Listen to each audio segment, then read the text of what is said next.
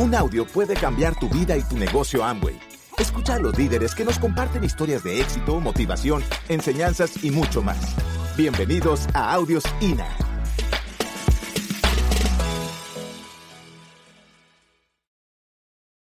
Lo que yo te voy a contar esta noche es muy, muy lindo porque te va a quedar clarísimo, número uno, que tienes que perseverar. Y número dos, que no puede ser un rajón. Que no puede ser un rajón porque este país tiene la gente más maravillosa del mundo, ¿o no? Por supuesto, tiene, eh, o sea, si nosotros viéramos la historia de Colombia y todo lo que Colombia vive, decimos, es increíble que haya gente todavía, pues aquí estamos. ¿Me entiende? Luchando, poniéndole el pecho, soñando por este país, sacándolo adelante y quedándonos aquí para hacer lo mejor que nosotros podamos, para siempre sentirnos orgullosos de lo que tenemos. Pero también es cierto que hay mucho rajón. Porque este es el país, un país que tiene el 95% de emprendimiento, uno de los países más emprendedores del mundo, pero donde la gente tira el emprendimiento a los dos meses. No, no me funcionó y se van a trabajar. Por eso se necesita crear virtudes, se necesita aprender a crear virtudes y aprender de las virtudes que se requieren para llegar a ser empresario y esas virtudes yo las aprendí en el negocio de Amway. El privilegio de estar en el negocio de Amway es que nos fortalece emocionalmente, sin lugar a dudas, sin lugar a dudas, el, el privilegio de estar en una convención, de estar conectado a un programa educativo, ¿me entienden? El privilegio es que nos fortalece emocionalmente para triunfar no solo en el negocio de Amway, sino en lo que queramos en la vida. Por eso es, un, es una ganancia enorme y por eso me enorgullece ver a tantos chiquitos, tanta gente jovencita. Miren, un mundo de gente joven, ¿me entiende? Un mundo de gente joven, un mundo de gente joven. Miren, les voy a contar algo que, que, que me hace unos siete años. Yo había calificado al nivel de diamante y me invitaron a Nueva York a dar una convención como esta y había tanta promoción de la convención, habían promovido tanto que les tocó hacer dos convenciones. Obviamente no era porque yo iba, porque a mí no me conocía nadie. Yo acababa de llegar a Diamante, es porque habían invitado unos oradores muy famosos allí, yo era el más anónimo. Digamos que yo no tenía nombre en el negocio, nadie me conocía. Digamos que a nivel musical yo era, o sea, yo estaba en un nivel musical como un gali galiano, no sé si me entienden. O sea, no, era pues así y tal. Y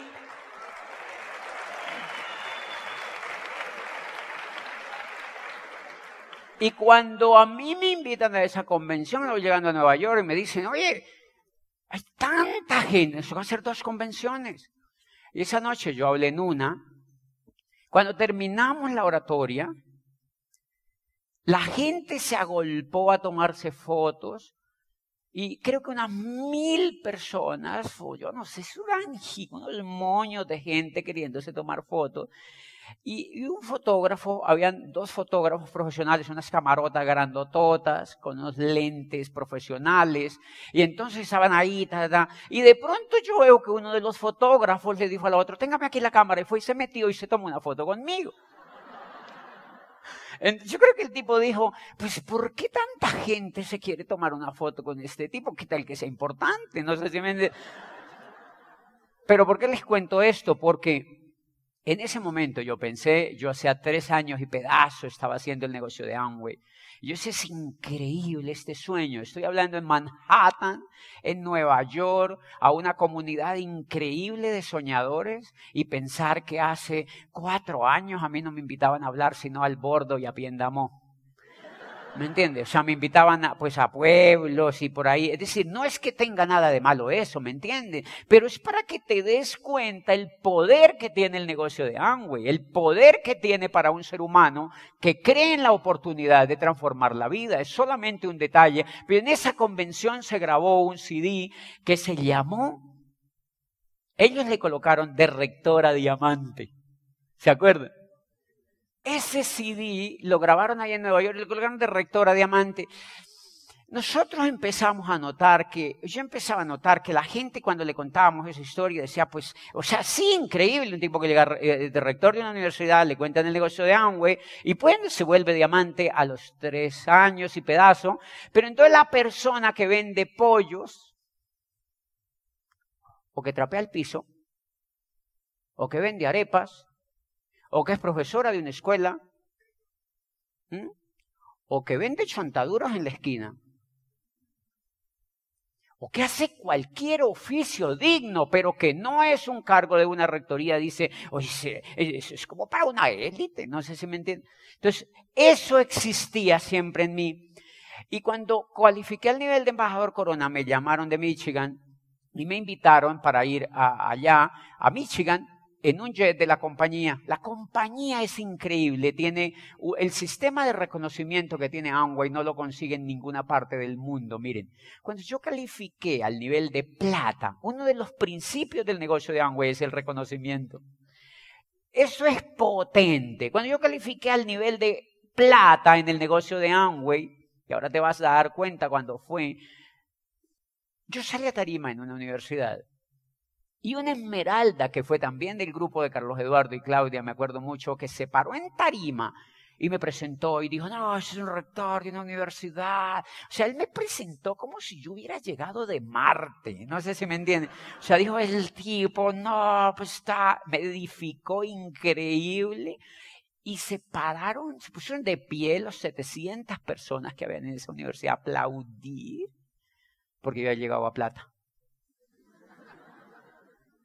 Y en un momento pasó por mi mente este mensaje. Yo dije, increíble, es mágico. Ese momento es mágico. Y pensar que hacía dos meses en la universidad yo había hecho un trabajo increíble, un proyecto, pues de que yo llevaba 10 años allí comprometido. Y una persona del Consejo Superior había pedido que se me hiciera un reconocimiento. Y la otra dijo, no, yo no estoy de acuerdo, para eso se le paga.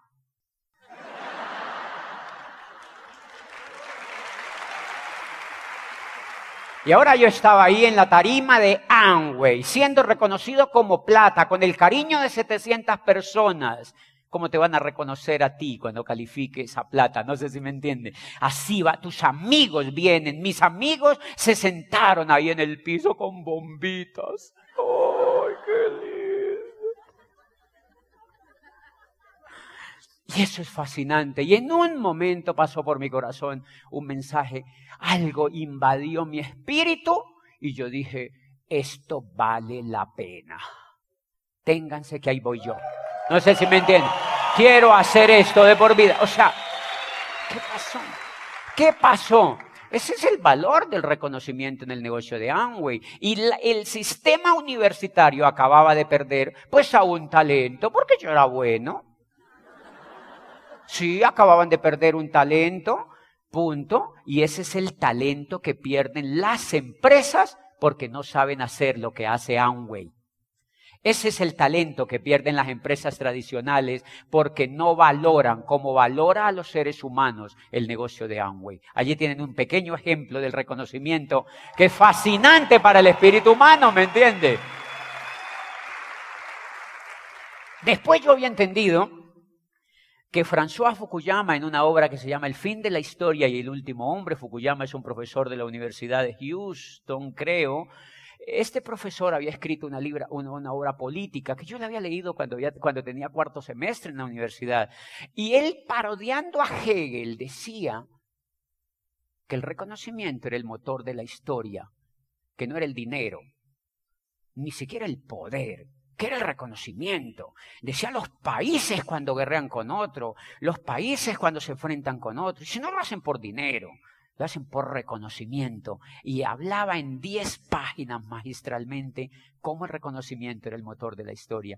Y por eso Amway es tan inteligente, por eso Amway captura el mejor talento humano, porque tiene ese principio increíble. Pues dentro de ese principio, cuando yo califico el nivel de embajador corona, entonces me invitan a Michigan en un jet privado de la compañía.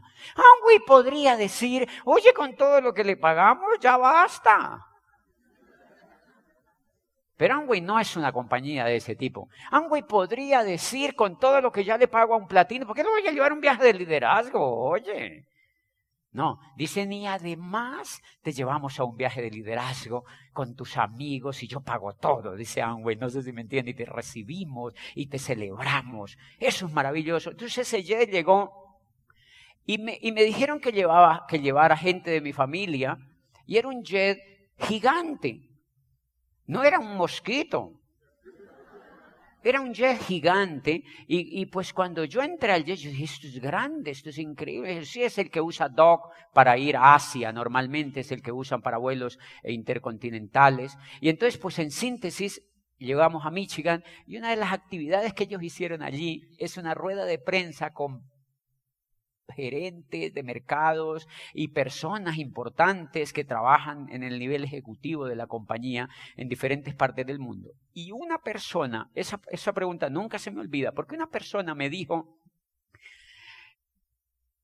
me dice, líder, usted acaba de llegar al nivel de embajador Corona y realmente nosotros tenemos un histórico de 10 años construyendo el negocio de Amway y es la media que usan los asiáticos. En Asia normalmente llegan a ese nivel. Y usted latino. Como quien dice hello. Yo como que la agarré así en el aire, el hello, ¿me entiende? Entonces yo me quedé viendo el Señor y yo le dije, mire, realmente yo no sé, algo pasó en mi mente y me lanzó una historia que, que se la tuve que contar en 10 minutos. Y le dije, mire, yo no he construido un nivel de embajador corona en 10 años, yo lo he construido en más o menos 40 años.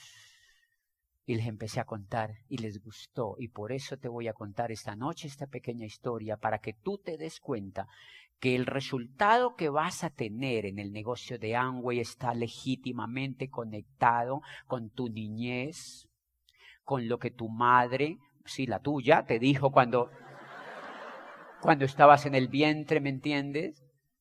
con lo que te hablaron seguramente.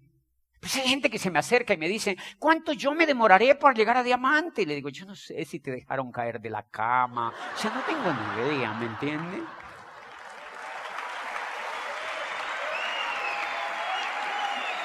Yo no tengo ni idea, ¿me entiendes?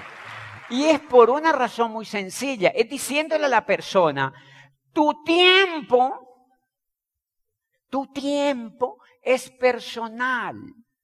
Tu tiempo es personal. Tu historia es personal. No te compares con nadie. Que en otras partes llegan. Que lleguen. Lo importante es que tú luches y no pierdas el sueño. Lo importante es que tú luches y no pierdas el sueño, porque eso fue lo que a mí me sirvió para avanzar, conectar las pequeñas cosas. Entonces, allá en el video ustedes vieron, por ejemplo, que hay un tablerito. Hay un tablerito que yo le dije, cuando yo tenía seis años, los chiquititos que estaban, yo vivía en un caserío. Eran casas hechas de moñiga de vaca. ¿Me entienden? La casa mía era una casa hecha de moñiga de vaca. Pues si tú le cuentas esto en una charla de que llegó de rector a diamante, él cree que uno nació de otro rector.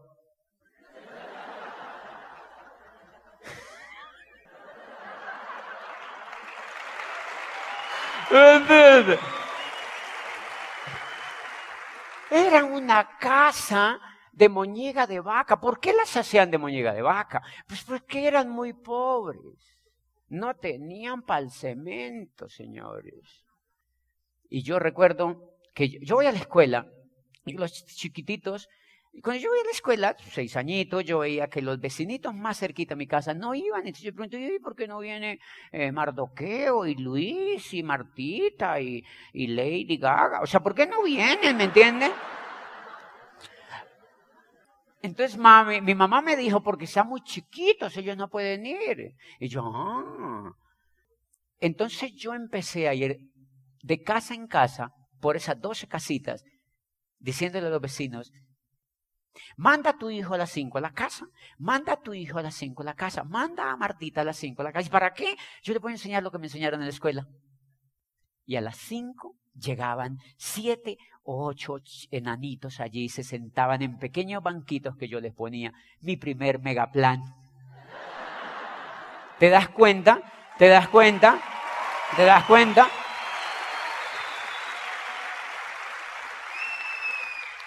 Fíjense, y quiero decirles una cosa. La vida no se queda con nada. Todo lo que hayas hecho en ayudar a los demás, hoy lo recoges. Y lo que no hayas hecho, también. Y creo yo que esos niñitos entonces llegaban ahí y yo empezaba con una emoción increíble a pintar. Bueno, en el tablero yo le empezaba a mirar, yo, yo escribía en la pared, entonces mi papá me dijo, yo dije, hazme un tablero entonces para no bañar la pared. Y me hizo un tablerito de cemento, yo les empezaba a ver la M con la A y ellos no podían. Ellos no podían y yo decía, mm, no me entienden. A ver, yo les decía, mire, si tú pones M y A, dice ma. ¿Cómo dice Martica? Y de pronto la más chiquitica decía, ma. Y yo decía, ay, ya me entendió. Ay, ya me entendió. O sea, soy muy bueno enseñar. O sea, yo tenía una profunda necesidad de comunicar de compartir y de ayudar. Eso es algo que nace contigo. Yo lo que creo genuinamente es que si en este negocio uno no siente una profunda necesidad de ayudar a los demás, por ejemplo, los que entran a hacer plata, no avanzan igual. Esas personas que entran, ¿y qué bono me va a llegar? Ah. O sea, perdónenme, pero yo no creo en un negocio de Amway basado en los bonos ni en cuánto me va a llegar. ¿Quieren que les diga una cosa? A mí hay líderes que me preguntan, yo, yo, yo, auspicio financistas así fifís como Fernando Palacios, ¿me entienden? O sea, gente linda de banco. Que me dice, ¿cómo pagan? Y a mí me da una pena porque me preocupa decirle, mire, la verdad yo no sé. Porque literalmente yo no comprendo bien cómo paga Amway pero me encanta cómo paga. ¿Me entiendes? O sea, porque no lo hago pensando en el bono, ¿me entiendes? Porque no hice un negocio y yo creo en las virtudes de los líderes que no promueven ese negocio para ganarse el bono, porque el bono pasa, señores, el bono se ganan en otras partes también. En muchas cosas se gana dinero. Entonces, obviamente, un negocio lindo, que no me enfoqué nunca en eso, sino en construirlo, en construirlo. Pues yo sacaba el siguiente eh, eh, como, como conclusión, yo decía, mire, esto funciona en Tokio, en Rusia. Yo acabo de estar en Rusia y los rusos confiadísimos con Amway. En Alemania, en la cuna de los matemáticos, por allá en la China, donde inventaron la matemática. Y ellos, porque la fórmula que Amway funciona para pagar es la misma que aplica en todo el mundo, ¿me entienden? Entonces yo cuando dije, pues si eso funciona en Tokio, ¿cómo no va a funcionar en Popayán? O sea, eso tiene que funcionar, tiene que pasar. Pues bien, ¿pero qué era lo que yo les estaba contando? ¡Ah! Entonces esos niños estaban ahí sentados y yo les estaba ayudando a que aprendieran. Ese niño, fíjense ustedes que ya estaba dando megaplanes, ya estaba dando el plan. Se dieron de una mamá y decirle, yo quiero que mandes a tu hijo. Ahí hay un nivel de influencia. Hay cierto nivel de influencia. Señores, la profesora en mi escuela, yo tuve una profesora que me ponía a hacer, yo era muy intenso, yo era flaquito, flaquito. Yo no podía comer alberjas porque quedaba como un rosario. O sea, quedaba, o sea, yo, no, yo era flaquito, flaquito. Y seguramente caloría que entraba, caloría que se iba, ¿me entiendes? Porque yo me movía mucho. La profesora me veía así muy pequeña y me puso a hacer, en esa escuelita, como en todas las escuelas, había la clausura del año escolar. Entonces la profesora se inventaba teatro. Ah, bendita profesora esa. Se inventaba teatro. Obras de teatro. Y se inventaba ocho, diez obras de teatro. Una tarde entera. Y empezaba a buscar muchachitos que se aprendieran el, el, el guion. Y me ponía a mí un guion de la obra número uno. Y después me decía, tú tienes que participar en la dos. Terminaba participando en ocho. Y me ponía guiones y a mí se me olvidaba, o sea, muchos. Entonces en una me ponían de ladrón, en otras de policía, en otras de, gamín, en otras de, de, cura y cosas así. Entonces a veces se me, se me olvidaba y la profesora decía, mm, salió bien, pero se te olvidó el guion, pero lo hiciste bien, porque yo me lo inventaba. Y empecé a ganar confianza en mí porque la gente que iba a las obras de teatro, los papás se paraban. Pero si a ti te han dicho que lo haces mal cuando estaba chiquito, por eso hay que, es tan importante a los niños decirles que son campeones, que son los mejores, ¿me entienden? Todo lo que hagan, que es increíble, que son los mejores. Pues eso sube la autoestima. Yo tuve la fortuna de que no, por eso es lo importante, no es que si hayas nacido en un hogar rico, sino, o pobre, sino que te hayan subido la autoestima. No sé si me entiende. Que hayas tenido un ambiente de autoestima y eso sí, para mí fue increíblemente favorecedor. Gracias por escucharnos. Te esperamos en el siguiente Audio INA.